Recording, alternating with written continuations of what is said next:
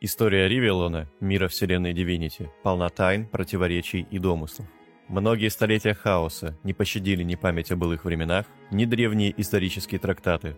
До наших дней, увы, дошли лишь обрывки знаний древних рас о зарождении мира и его судьбе. Однако сегодня мы постараемся собрать их в единую картину и расставить все по своим местам. Отложите на полку пыльные фолианты, заваривайте прекрасный чай из Аркса и устраивайтесь поудобнее в кресле.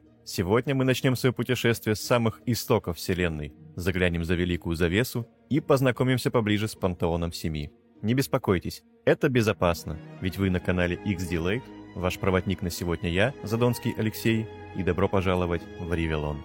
А пока мы не забрались совсем далеко в прошлое, огромное спасибо нашим меценатам из орденов Boosty, YouTube и Patreon. Благодаря этим прекрасным людям путешествие сегодня стало возможно. Низкий вам поклон. Перед рождением измерений и миров и всего внутри них не было ничего, кроме чистой, ничем не тронутой энергии созидания, истока. В противовес ему была пустота, разрушение и ничто. Эти две могущественные противоположности существовали в равновесии и постоянной борьбе. Там, где верх одерживала пустота, царил вечный хаос. Где побеждал исток, зарождалась жизнь. Так появился Ривелон и первая раса – вечные. Понимаю ваше удивление. В некоторых книгах авторы предполагают, что мир был создан драконами. Не стану вас переубеждать, однако ваш покорный слуга склонен думать, что эта могучая раса либо была когда-то частью вечных, о чем тонко намекает перевоплощение Дарис, либо же они появились примерно в одно время. Впрочем, правду мы никогда не узнаем, так как и те, и другие загадочно исчезли очень давно. Но мы отвлеклись. Вечные стали первыми и единственными в своем роде, похожие на все известные сегодня расы и не похожие ни на одну. Бессмертные, невероятно одаренные и изобретательные. Они правили миром задолго до наших дней. Наша раса возникла еще в те времена, когда понятие расы не существовало. Кроме нас не было никого.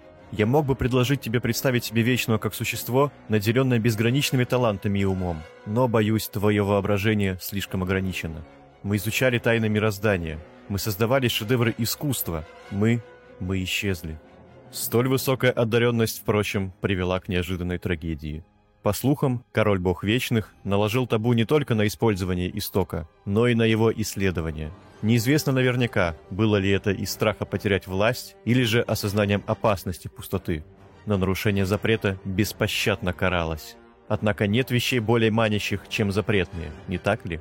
Один из гениальнейших ученых, Фейн, обнаружил барьер из чистого истока, разделяющий пустоту и материальный мир, названный завесой. Не будем погружаться в его историю, она достойна отдельного рассказа, Поэтому, если вам интересно узнать о трагичной судьбе самого необычного героя Ривелона, только скажите, и я подготовлю необходимые книги. А сейчас продолжим. Получив прямой запрет от самого короля бога, Фейн отложил свои исследования, однако было слишком поздно. Совет Семи. Семь придворных владык узнали о завесе. Фейн был отправлен в заточение на тысячи лет, а жаждущий власти Совет и Вечный по имени Хаос при помощи новых знаний подняли восстание против тирана. Ривелон погряз в междоусобной войне. В конце концов, Совету удалось изгнать Короля Бога и Остальных Вечных за завесу, в пустоту. Мир неожиданно опустел. Мы знаем только 11 уцелевших представителей некогда гордой расы. Совет Семи, Хаос, Фейн, Далис и таинственная Этера, пытавшаяся остановить войну, но также попавшая в заточение. Совет Семи, раздираемый внутренними конфликтами, решил создать шесть раз по своему образу и подобию, дабы заселить мир новой разумной жизнью. Они передали созданным существам свою внешность, склонности и уникальные черты, и стали для них божествами. Так появился пантеон Семи. Ралик, первый из семи, стал покровителем людей, сподвигающий их размножаться, приспосабливаться и стать искусными в торговле, управлении и строительстве – его мало волновала грубая физическая сила, еще меньше – высокомерное разделение, которое сопровождает долгую жизнь. Нет, Ралик желал своему народу быть умелыми, стойкими и всецело сосредоточенными на искусстве выживания. Его раса, человечество, долгое время наслаждалась первенством в мире Ривелона. Тирценделиус, поэт, сделал леса своими владениями и заложил в эльфов свою нежную любовь к миру природы. Он благословил всю расу практически бессмертием, даровав способность сосредотачивать мудрость поколений в отдельных представителях через ритуал поедания плоти. Как воспоминания передаются через кожу, так эльфы обладают мудростью столетий, точно так, как того и хотел Тир Богиня Зорлстисса желала управлять гордой и изящной расой воинов, преисполненной ее любовью к порядку, здравому мышлению и красоте. Ее раса, ящеры, не имеет себе равных в отваге, способностях к науке и склонностях к стилю и искусствам. Так много даров дала Зорлстиса своему народу, что ящеры верят, они наиболее благословленные и достойные среди всех рас. Известный своей грубостью и жестокостью Врогер стал отцом орков – он привил им ценности практического выживания, чести и общности с инстинктами.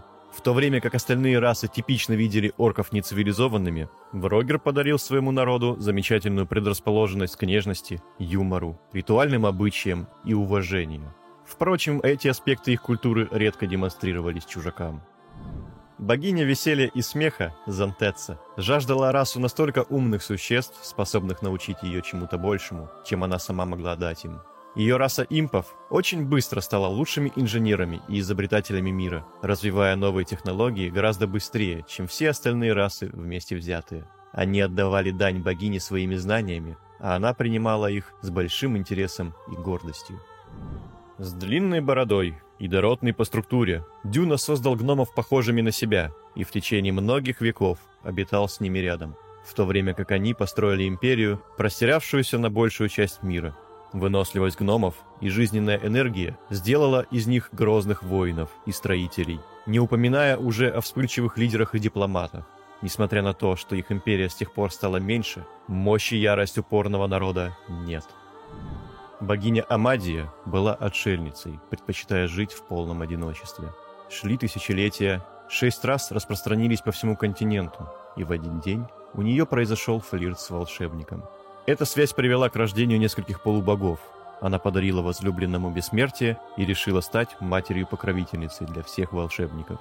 Несмотря на то, что волшебники не рассматривались как отдельная раса, многие с гордостью почитали Амадию как мать всей магии. Однако пантеон Семи создал новые расы не из благородных побуждений, как это могло показаться. Лишившись возможности черпать исток из завесы, чтобы не повредить ее и не выпустить короля бога, они по-прежнему жаждали могущества. Решение было найдено в новых расах. Каждое созданное ими существо накапливало в себе исток на протяжении всей жизни, и после смерти он оказывался у его создателей, вместе с душой в чертогах эха. Я слышал от одного моего коллеги похожую историю из другой вселенной, где божество пожирало души после смерти. И, боюсь, боги Ривелона едва ли были сильно лучше, ведь у души без истока есть только один путь – в пустоту. Так или иначе, Пантеон Семи решил проблему с получением истока, однако мир все еще висел на грани катастрофы. Мало кто уже помнит об этом, но Ривелон был раньше населен еще одной расой, созданной хаосом – демонами – Жадные до истока, они пытались заполучить его отовсюду, в том числе и из своих новых соседей. Разумеется, такое положение дел никого не устраивало, и в один момент разразилась новая война, а Ривелон вновь утонул в крови. Боги объединились и заперли своего собрата между миром живых и чертогами Эха, миром мертвых, где он до сих пор и находится. Хаос создал там свое адское измерение – Тартар, откуда и посылает своих слуг в наш мир – пытаясь вновь вырваться на свободу. С другой стороны, заточенные за завеса вечные, под командованием короля бога, все еще искали способы вернуться в Ривелон. Искаженные влиянием пустоты, озлобленные на пантеон и их создание, они по-прежнему ждут подходящего момента, чтобы вернуть себе свой дом и свой облик. Иногда, когда сильный колдун использует магию истока, вечные пробуждаются в нашем мире, но уже в образе исчадий пустоты, принося многочисленные беды и разрушения. Понимаю, сложно представить, что все эти жуткие твари были когда-то благородной расой, но тысячелетия, проведенные в царстве первородной тьмы, не остались незамеченными даже для них. «А что же боги?» – спросите вы меня. «Неужели они не могут остановить ни исчадий, ни демонов?» Увы, после битвы с хаосом, пантеон семьи оказался слишком ослаблен и покинул материальный мир, восстанавливая силы и время от времени создавая в Ривелоне своих чемпионов, пробужденных на плечах которых и лежало бремя защиты мира.